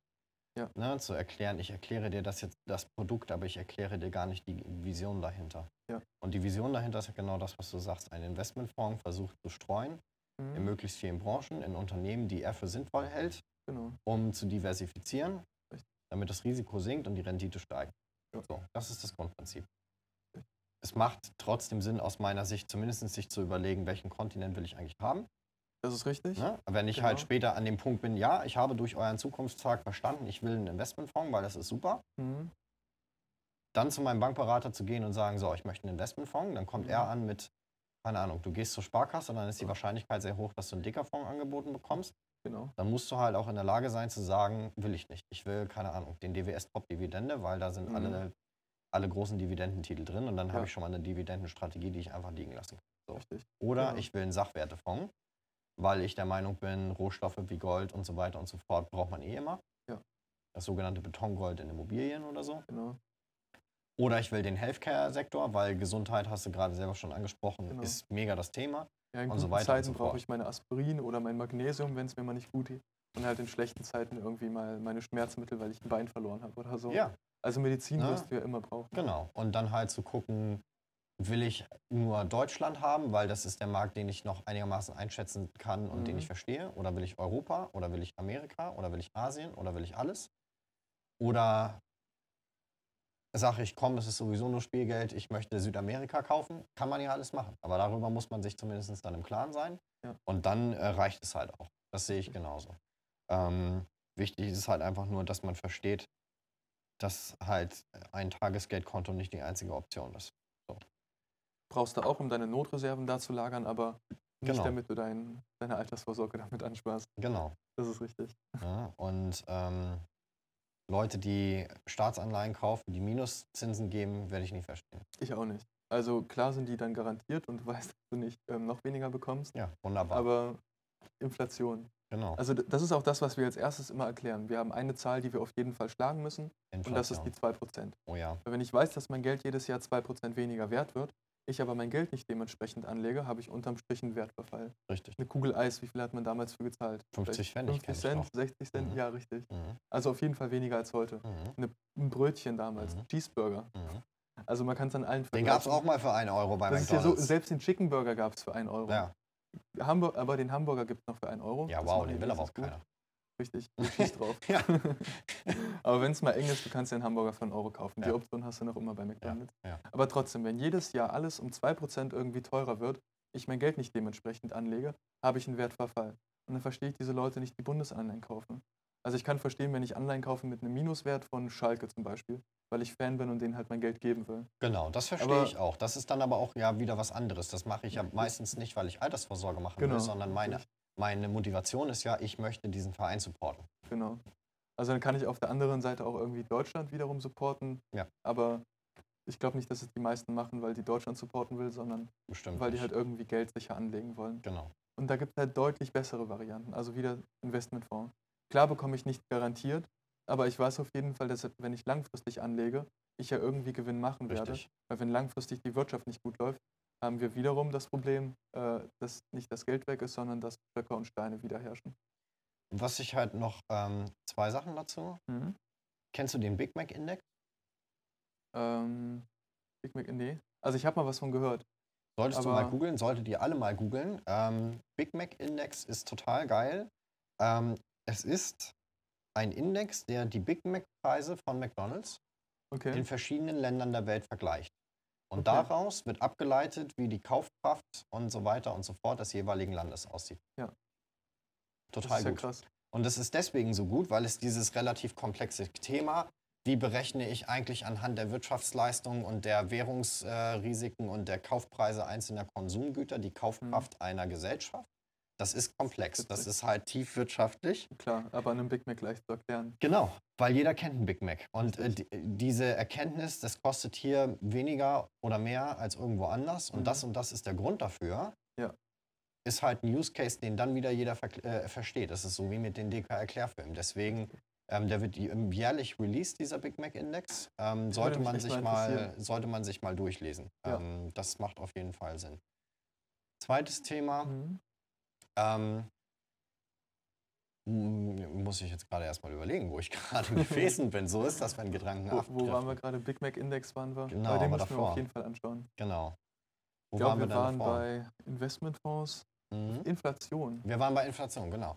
Das ist auch etwas, wo ich mir echt als Azubi manchmal die Zähne ausgebissen habe, weil ich Ja. dann natürlich gerade bei der Sparkasse ähm, halt Kunden hatte, gerne auch natürlich älteren Alters, die Unsummen auf Sparbüchern gelagert hatten. Du kannst es dir nicht vorstellen. Und ich denen gesagt habe, aber die Verzinsung ist damals noch 0,5. Ja. Sie haben Kaufkraftverluste und das bringt nichts. Sie machen Verlust. Das Ja. Einzige, was ihnen damit garantiert ist, ist Verlust. Ja. Ja, ist egal. Die Zahl ist ja dieselbe. Wie die Zahl- Also, Und so.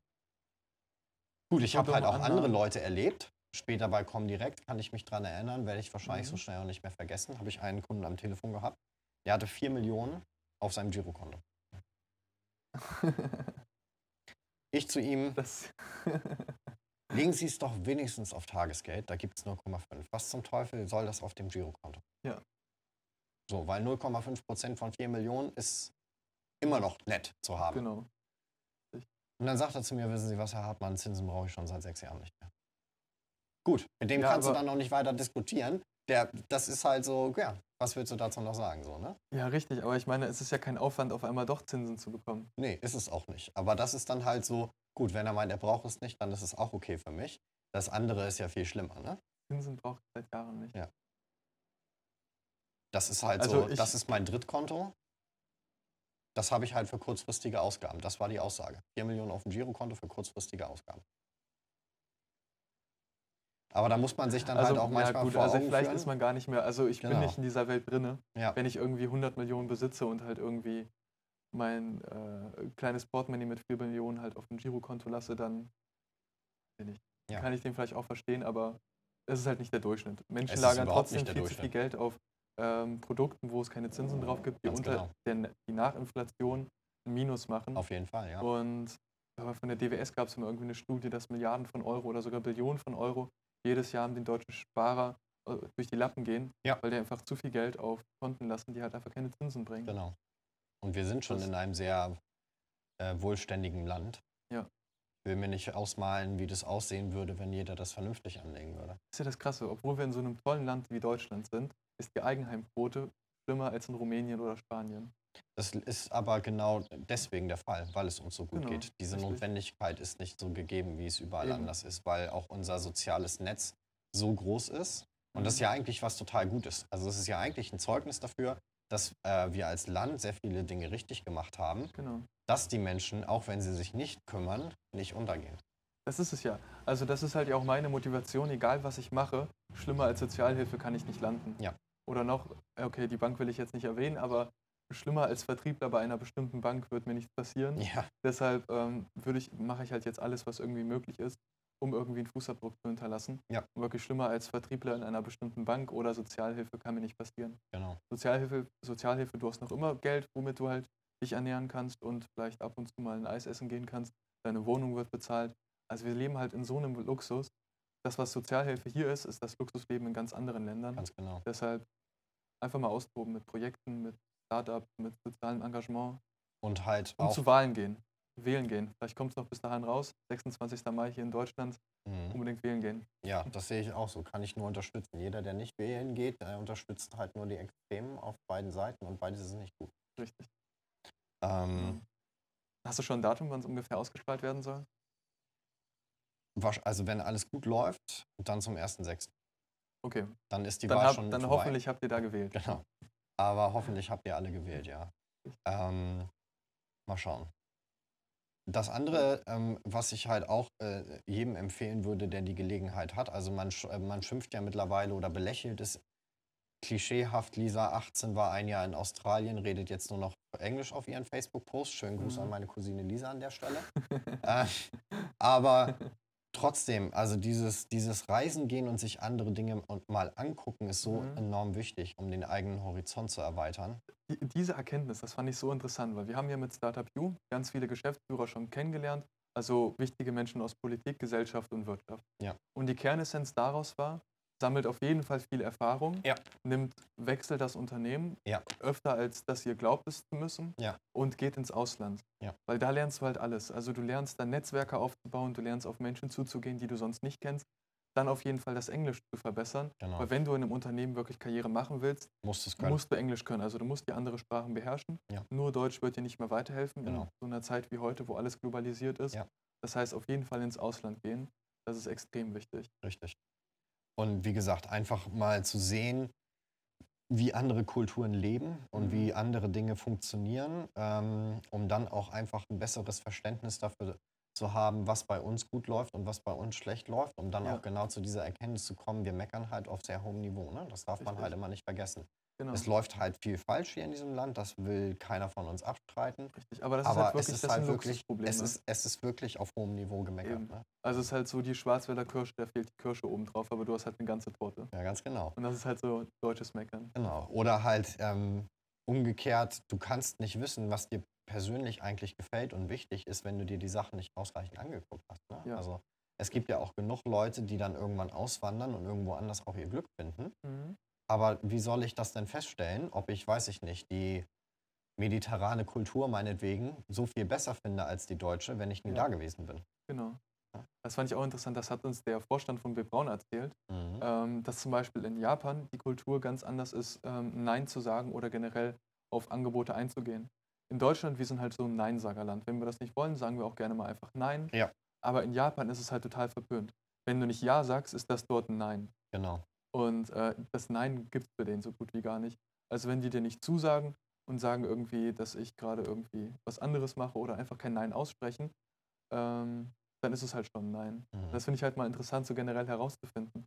So wie die Gesellschaften oder die Kulturen komplett anders sind. Ja. Und das hilft dir auch später einem im Berufsleben. Ja. Wenn du schon weißt, wie bestimmte Kulturen ticken, wenn du dich mit vielen Kulturen auseinandergesetzt hast, im Ausland warst, Sprachen beherrscht, Verhandeln ähm, beherrscht, Netzwerken beherrscht, dann kannst du ja auch irgendwie nur erfolgreich sein oder Karriere machen. Richtig. Richtig. Wenn das das Ziel von Leuten ist. Und die, die 20er Jahre, da stimme ich dir voll zu, die 20er Jahre eines, äh, eines Lebens sollte man einfach dafür benutzen, sich auszuprobieren. Und Das ist halt so die Dinge große. Investmentphase. Also wenn ich Ja. noch im Alter bin, wo eine 2 von meinem Alter ist, dann sollte ich mich auf gar nichts festlegen. Also das ist halt diese Phase, wo ich halt so ausrasten sollte, was die Unternehmen angeht, was die Erfahrungen angeht. Und das ist ja das, worüber wir auch vorhin geredet, ha geredet haben. Ja. Sparen ist wichtig, ich lege auch monatlich Geld zur Seite, aber trotzdem verballer ich halt vieles in, äh, in Unternehmungen, in äh, Freunde, in generell einfach mal Investitionen tätigen, Ja. damit du halt deinen Horizont erweiterst, mal die Welt bereist und einfach Erfahrungen machen. Sowas wie Startup ist halt, da bekommen wir kein Geld rein, aber es lohnt sich halt auf jeden Fall. Man, man kann halt für einen Hunderter pro Veranstaltung irgendwie Dutzende Leute kennenlernen, Dutzende junge Menschen, einen Vorstand sprechen, mal mit, sein, mit ihm sich einfach mal austauschen über zwei Stunden. Weil wann hat man dann schon die Möglichkeit, mit verschiedenen Vorständen zu reden? Genau. Und das ist halt so die große Investmentphase. Also Ja. solange ich noch eine 2 vor mir habe, dann werde ich nicht großartig was ansparen. Ich werde halt alles investieren oder ich nenne es halt Investment.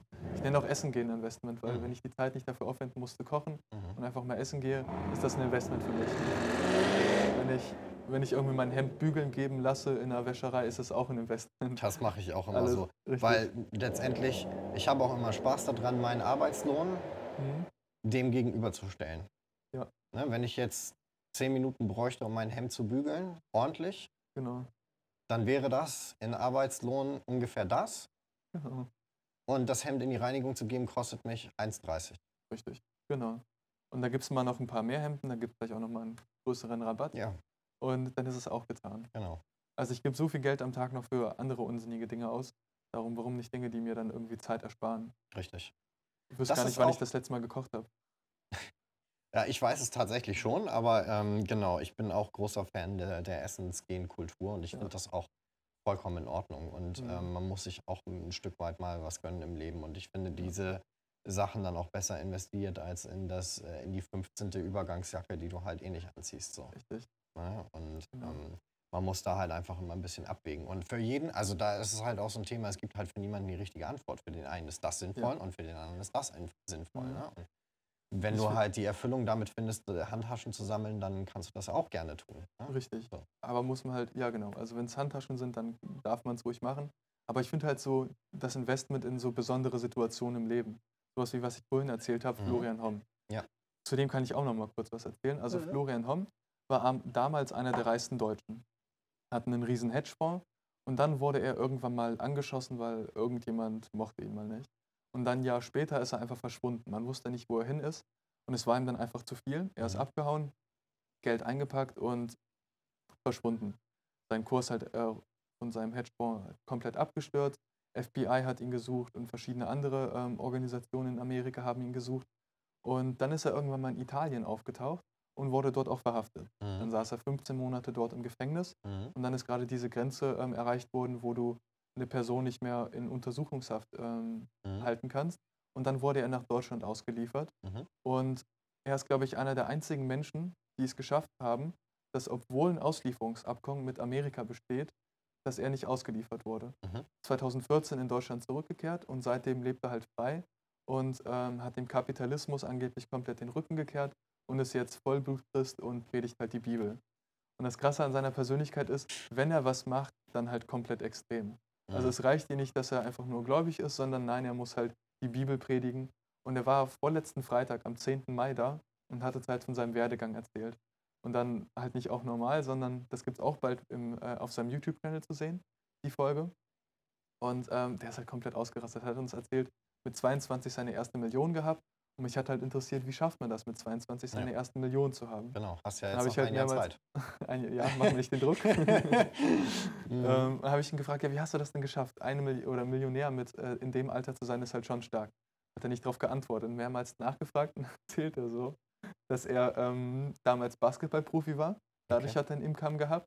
Dann hat er sich verprostituiert. Er war ähm, Callboy, Callboy? für richtig okay. für alte Damen und hatte mit Drogen getickt. Ja. Und das waren seine ersten Millionen. Mhm. Und ich kann die Typen komplett nicht hinterblicken. Also ich weiß nicht, ob seine Geschichten wahr sind, die, die er erzählt. Und okay. dann fragen wir ihn, ja, wo schlafen Sie denn? Und dann erzählt er so, ja, es gab irgendwie kein Fünf-Sterne-Hotel hier in Kassel. Bin irgendwie, das nächste ist, ähm, wie viel, was halt irgendwie 120 Kilometer entfernt. Dann sagt er, ja, das Schlosshotel, was es hier in Kassel gibt, war ausgebucht. Mhm. Das Schlosshotel ist schon das schönste Hotel, finde ich, hier in Kassel.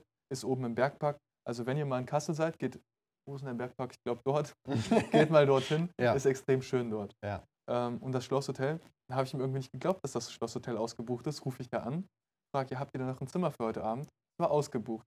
Das heißt, die Geschichte muss ja wiederum wahr sein. Mhm. Aber er hat offiziell kein Geld, er lebt von Sozialhilfe. Mhm. Aber dann, als er ankam, hatte er Pik- und Kloppenbock-Tüte mit verschiedenen Hemden, verschiedenen Hosen. Also alles, was er dann während dem Auftritt anhatte, hat er sich neu gekauft. Mhm. Also das stimmt ja irgendwas nicht, weil wenn ich von Sozialhilfe lebe, kaufe ich mir nicht ein Outfit für knapp 500 Euro nochmal neu zusammen. Nee. Dann ähm, raucht er noch immer Zigarren. Mhm. Kam er an, hat er eine Packung Zigaretten gehabt, habe ich gefragt, rauchen Sie noch Zigarre? Und meinte er, ja, habt ihr welche da? Nee, aber schnell zu besorgen. Haben wir Zigarren gekauft, beziehungsweise er hat ausgesucht, wir durften bezahlen. Sehr Und- gut. Aber wiederum auch ein Investment. Ich darf jetzt Ja. sagen, ich habe mit Florian Homm auf meiner Terrasse eine Zigarre geraucht. Ja, Davon gibt es auch ein schönes Bild, das kann ich dir zuschicken, vielleicht kannst du das irgendwie einblenden. mache ich auf jeden Fall. Und das war halt auch ein schöner Moment. Ja. Und das sind halt so diese Investmentphasen, wo ich halt sage, ob ich jetzt einen 50er für diese Zigarren ausgegeben habe oder nicht. Ich finde es halt schöner, die ausgegeben zu haben. Auf jeden Weil Fall. jetzt habe ich ein Bild, wenn ich mal Enkel habe, kann ich denen das auch zeigen, Genau, dass ich mit einem verrückten alten Opi Zigarre geraucht habe. genau. Aber es war nicht lecker, will ich es lassen. Zigaretten reichen mir. Ja. Und ja, das gehört Mhm. halt dazu. Also Auf jeden ich habe schon so viele schöne Dinge damit erlebt. Und die ganzen Leute, die beim Zukunftstag dabei sind, sind halt alte Schulfreunde oder halt Freunde, die ich neu kennengelernt habe. Und mit denen reisen wir durch Deutschland an verschiedene Schulen und halten Zukunftstage ab. Ja. Und das ist halt so cool, das machen zu können. Ja. Und ja, andere gehen kegeln, wir machen das. Mhm. Und das ist halt echt schön. Auf jeden Fall. Macht Spaß. Das kann ich auch anderen empfehlen. Soziales Engagement, das ist so wichtig. Also auch wenn du kein Geld hast, um irgendwie ein richtiges Startup zu gründen, du brauchst auch kein Geld, um so ein Startup zu gründen. Das ist die größte Fehlannahme. Es gibt Dutzende Wege, wie du das anders machen kannst. Aber dann kann man sich auch irgendwie sozial engagieren. Weil je öfter du einfach mal Dinge machst, irgendwie wird was daraus passieren Richtig. oder irgendwas daraus geschehen. richtig. Deshalb einfach mal machen. Genau. Unser Motto, machen statt meckern. Und das sollten, glaube ich, ganz andere oder ganz viele Leute haben, das Motto. Sehe ich auch so. Und ja, Also ähm, mit der Prämisse bin ich auch immer erzogen worden. Du darfst dich erst beschweren, wenn du es selber besser gemacht hast. genau.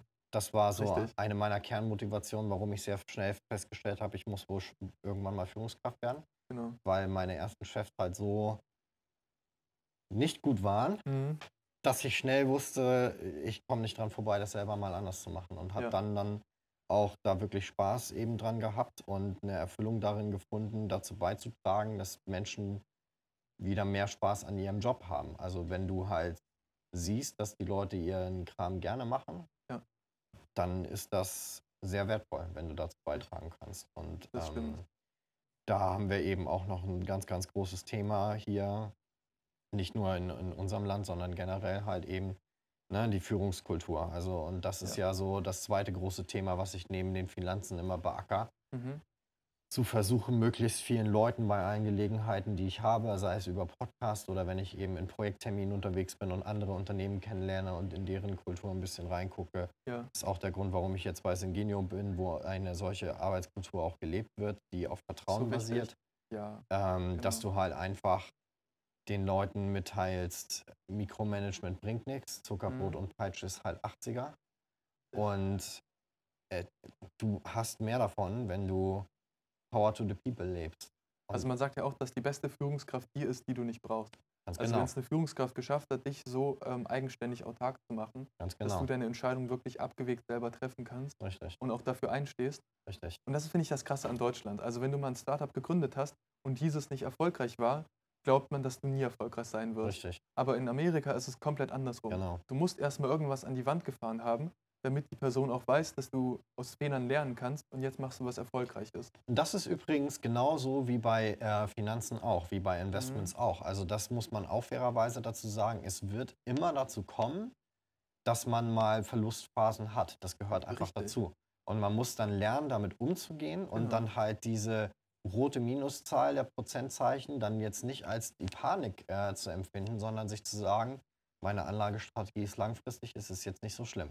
Genau. Und ähm, also auch ich bin da eben durch das Tal der Tränen gegangen, so wie jeder erfolgreiche äh, Fondsmanager. Und da komme ich nochmal zurück zu den Leuten, von denen ich das gelernt habe, die dir auch gesagt haben, ein Fondsmanager oder ein Trader, der behauptet, er hat noch nie Verlust gemacht, hat entweder nie getradet Richtig. oder er lügt. Genau. So.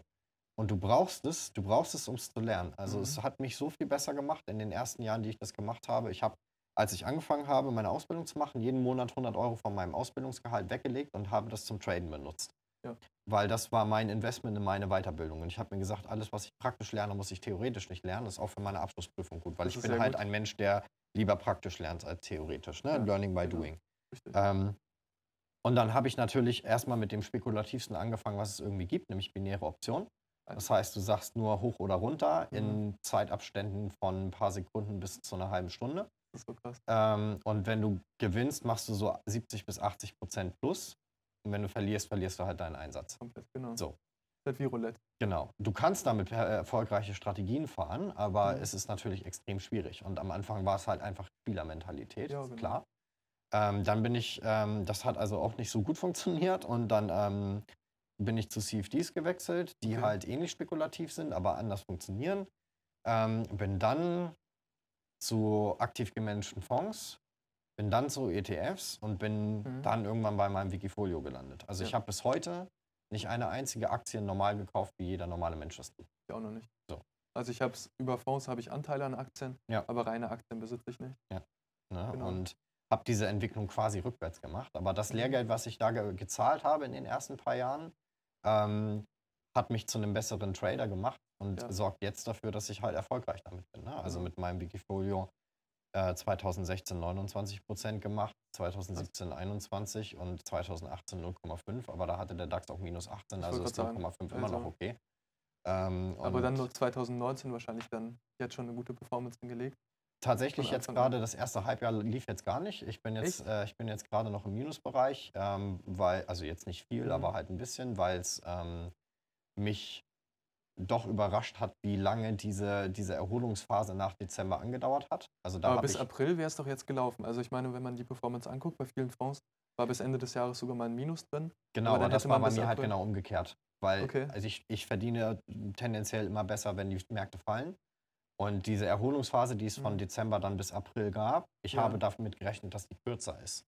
Und ah, habe halt vorher schon wieder angefangen, meine Aktienquoten zu reduzieren und Short-Positionen aufzubauen, um mich ja. zu hedgen. Und das hat mich einfach zu viel gekostet. Ja, okay, gut, so. verstehe. Ähm, aber macht ja auch nichts. Ein halbes Jahr habe ich ja noch Zeit. Eben. Genau. Ja, Nein, aber schon stark. Ähm, selbst wenn es halt äh, negativ enden sollte, dann habe ich auf den Schnitt der vier Jahre gesehen immer noch eine Performance im hohen zweistelligen Bereich. Besser als Bauspann. Äh, genau. Und auch besser als die meisten Fonds. Ne? Also ja. ich äh, schmunzel immer ein bisschen, wenn ich Dirk Müller, Mr. DAX höre und mir dann die Performance seines Fonds angucke und mir mhm. denke, jeder kann das besser als du. Das ist halt echt so. Ja. Dann, dann muss man aber auch mit großen Mengen umgehen können. Also ein Fonds, den ich halt selber extrem mag, ist zum Beispiel so den Flossbach von Storch. Mhm. Kennst du vielleicht? Ja, klar. Irgendwie mag ich, ich weiß nicht wieso, seine Mentalität. Mhm. Flossbach konnte ich mal auch kennenlernen. Mhm. Und ich kann mich halt mit seiner Anlagestrategie wirklich auch identif identifizieren. Mhm. Ähm, was ich aber komisch finde, weil wenn man mal seine Aufteilung anguckt, hat er in den Top 10 Investments zwei Autounternehmen, die fast, ich glaube, 8 bis 10 Prozent seines Portfolios ja. fressen. Und das ist halt schon krass, wenn man auf eine Branche so stark geht wenn man guckt, 15 und 16 hat er halt ein echt stark volatiles Jahr gehabt, wo er halt auch stark in den Autounternehmen investiert ist. Ähm, das kann ich wiederum nicht verstehen, warum er das macht, aber ich bin noch 21, er hat mehr Erfahrung. ich lasse ihn machen und seit Auflage 8% jährlich. Es, ist, gibt, ist es, gibt, es gibt halt ja auch viele Missverständnisse im Bereich des Investierens. Ne? Das vielleicht mhm. noch ganz kurz. Ähm, auch gerade im Bereich Investmentfonds, weil das wird euch dann begegnen, wenn die Bankberater sagen, hier die und die Aktien und die haben die und die Kennzahlen.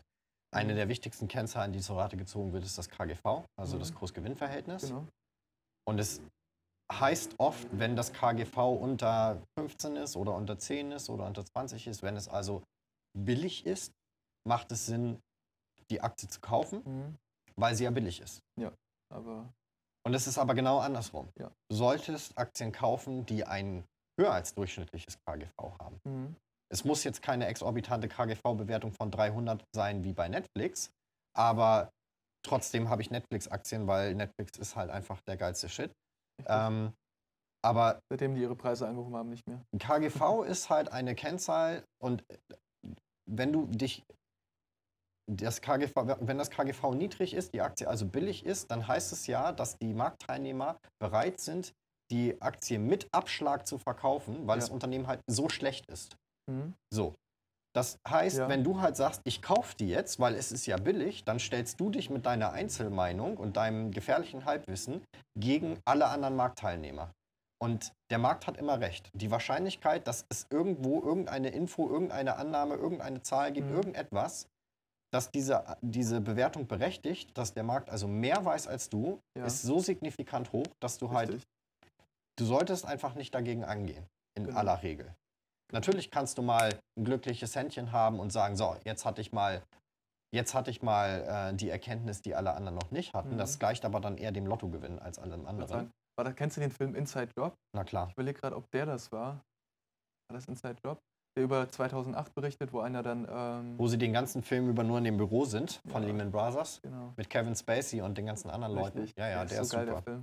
Und so, solche Filme sollte es mehr geben. Ja. Ich liebe solche Filme. Vielleicht hast du noch andere Filmempfehlungen. The Big Short. Kenne ich auch. Genau. Big Short solltet ihr alle gucken. Das Geile daran halt ist, dass es halt ein Spielfilm ist. Den kann man sich also auch angucken, wenn man keine Ahnung hat. Es ist keine Dokumentation. Der ist halt auch noch witzig, der ist auch noch geil besetzt. Also hier mit, mit Ryan Gosling und Echt? der Typ von äh, Mhm. The Office, dessen Namen ich immer vergesse, der halt Michael Namen spielt da. schlecht. Äh, Christian Bale, der Batman Mhm. äh, gespielt hat, ist dort einer der Protagonisten. Brad Pitt spielt damit, also namhafter Cast.